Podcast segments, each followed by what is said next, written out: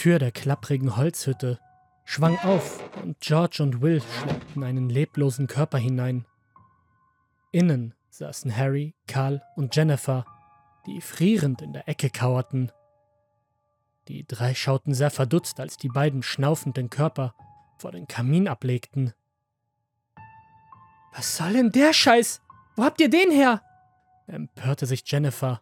Der lag draußen in der Kälte. Er ist fast am Abkratzen. Hätten wir ihn da draußen erfrieren lassen sollen? fragte Will. Du warst ja nie der hellste, Will. Aber hier verstecken wir uns vor der Polizei. Da brauchen wir keinen Typen, der uns gleich wegstirbt. Der Plan war, solange die uns suchen, sich hier zu verstecken und dann mit der Kohle abzuhauen, regte sich Karl auf.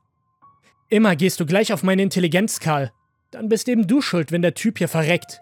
Mord und Bankraub. Dafür sitzen wir eine ganze Weile im Knast, provozierte Willy nun. Leute, beruhigt euch, das bringt doch nichts. Lasst uns nach dem Typen sehen und wenn er ein Problem wird, beseitigen wir ihn, befahl George. Da er eine beeindruckende Gestalt hat, waren alle sofort still.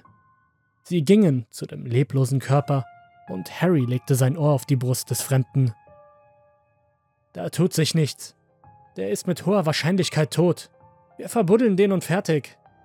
Mann, der ist wohl echt schon tot, was? Fragte Jennifer erstaunt. Spar dir deinen Sarkasmus, Jen, erwiderte Harry. Ey, er hat sich gerade bewegt, zischte Will panisch. Die anderen kicherten. Sehr witzig, Will. Wir haben alle gelacht. Harry meinte, der Kerl ist tot. Da Harry der klügste von uns allen ist, glaube ich ihm, motzte ihn George an. Dann ertönte plötzlich ein leises Stöhnen. Was war das? fragte Jennifer ängstlich. Jetzt mal ganz ruhig. Ich habe es auch gehört. Keine Ahnung, was das ist. Dann ertönte plötzlich ein furchtbares Knacken. Die Leiche! Sie, sie bewegt sich! schrie nun Karl aus Leibeskräften. Alle anderen schauten sich panisch um.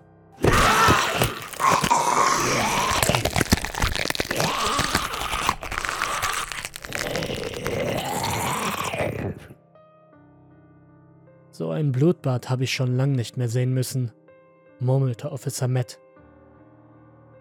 Ja, Sir, fünf völlig zerfetzte Leichen, meinte der Kollege Dan. Das Ding ist aus einem Hochsicherheitstrakt der Regierung entflohen, fuhr Officer Matt mit seinem Beitrag fort. Das stimmt. Man hört so einiges über diese Einrichtung. Sie soll noch einen Weltenzerstörer untergebracht haben.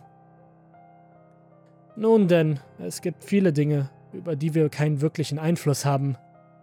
So einen grausigen Tod hat zwar keiner verdient, aber das waren Kriminelle. Karma, sage ich nur. Was ist mit diesem Monster? fragte Dan. Das ist sicher schon über alle Berge. Nicht mehr unser Aufgabengebiet. Was heißt das, Chef? Nun, das heißt, es wird viele tote Menschen geben, Dan. Sehr viele.